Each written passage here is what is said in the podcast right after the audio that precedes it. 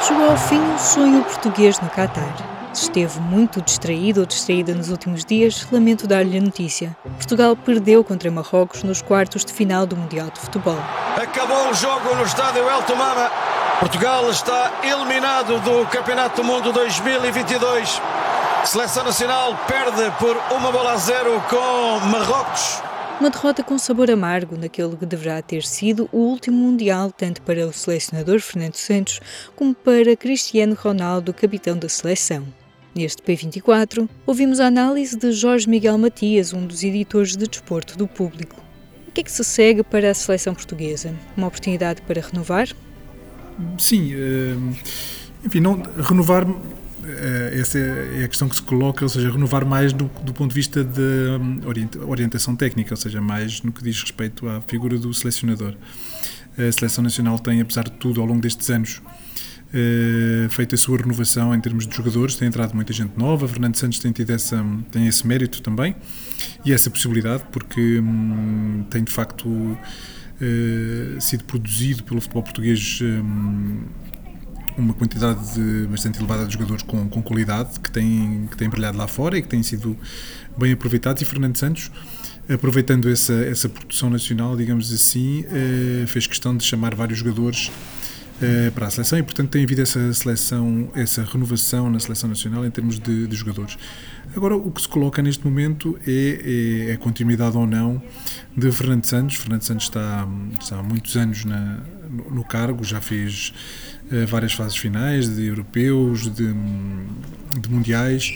Estamos numa fase em que, hum, com o Campeonato da Europa e com o Campeonato do Mundo a receberem tantas seleções, é, é muito difícil uh, que Portugal um, falhe a presença numa fase final e, portanto, a avaliação neste momento do cargo de selecionador e do desempenho de um cargo de selecionador tem que ser feita não tanto. hum, como se fazia antigamente, se Portugal, se a seleção portuguesa chegava ou não a uma fase final, mas mais aquilo que a seleção efetivamente faz quando está nessa fase final.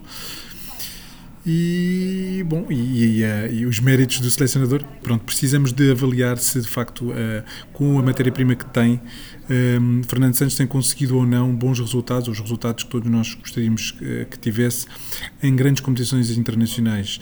É verdade que foi campeão da Europa, é verdade que ganhou uma Liga das Nações, também é verdade que tem deixado um pouco a desejar nas fases finais de mundiais. Um, enfim, não será fácil a decisão de Fernando Gomes.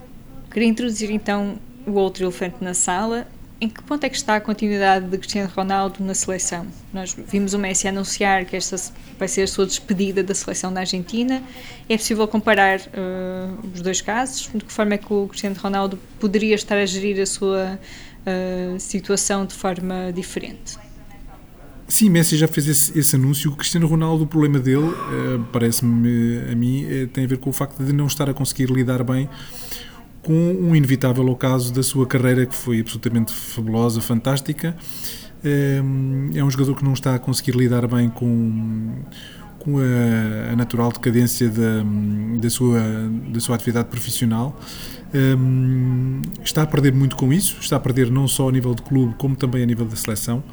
E a continuidade ou não da, da, da presença dele na seleção nacional, eu acho que mais do que da opinião ou da decisão do futuro selecionador ou do, do, do, da continuidade de Fernando Santos caberá muito a ele.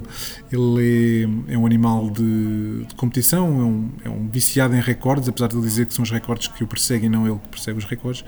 É difícil de imaginar um, Cristiano Ronaldo uh, anunciar o, o, fim da sua carreira internacional na seleção, mas também é, será difícil para ele uh, estar na seleção sem ser titular e, e acho que este Mundial uh, abriu definitivamente uma porta nesse sentido, deixou de ser tabu a possibilidade de Cristiano Ronaldo não ser titular. E, e, não creio que Cristiano Ronaldo tenha, tenha capacidade e, e seja capaz de lidar com essa situação. Já agora, então, entrando para o desempenho da seleção portuguesa neste Mundial, como é que avalias o percurso que Portugal fez nesta fase final do Mundial de Qatar? Não, é um percurso que fica aquém daquilo que foi pela própria Federação Portuguesa de Futebol, pelo próprio selecionador, um, determinado. Ou seja, toda a gente falou que Portugal era um candidato ao título. Uh, ora, Portugal não chegou a ser esse candidato ao título porque não chegou sequer um, às meias finais uh, que lhe poderia permitir lutar pela presença na final e então conquistar o título mundial. Um, digamos que se Portugal por hipótese, tivesse falhado e o apuramento para os oitavos de final e, portanto, não se tivesse conseguido apurar na fase de grupos, ou mesmo se tivesse ficado pelos oitavos de final, eh, bom, seria de facto escandaloso, digamos assim, seria um falhanço rotundo. Eh, tendo chegado aos quartos de final, não conseguindo chegar às meias finais, eh, fica ali num limbo entre uma, uma má participação e uma participação aceitável. A questão também é que Portugal acabou por falhar a presença nas meias finais eh, contra Marrocos, que enfim eh, tem as suas qualidades, eh, que eliminou seleções poderosas, mas enfim, futebolisticamente Portugal tem mais, tem mais qualidade, tem jogadores de maior valia e portanto fica assim um, um travo um bocadinho amargo por Portugal não ter conseguido chegar a uma meia final do Campeonato do Mundo, acabando por cair frente a um adversário como Marrocos.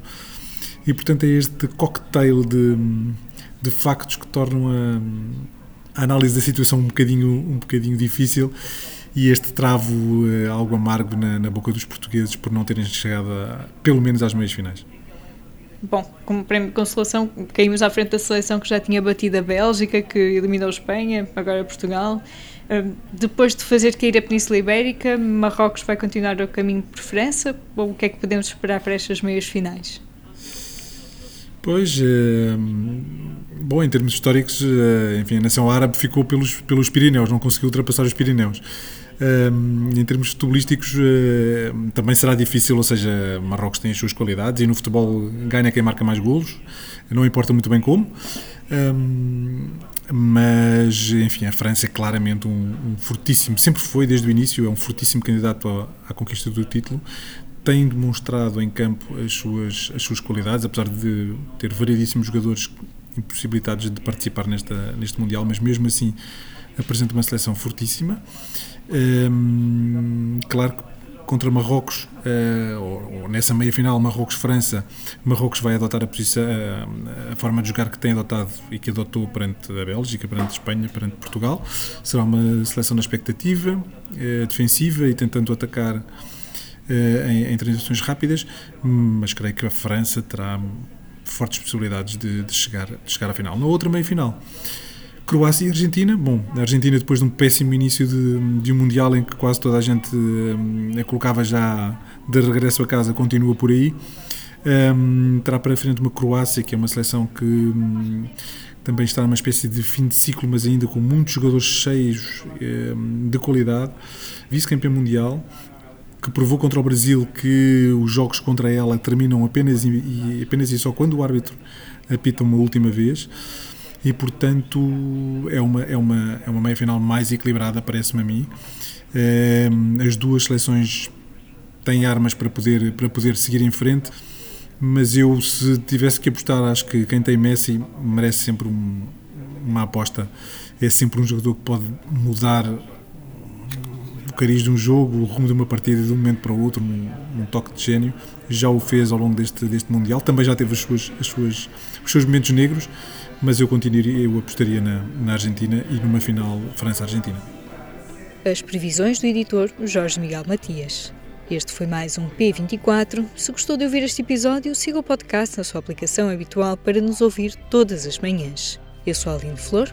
Tenha uma boa semana o público fica no ouvido.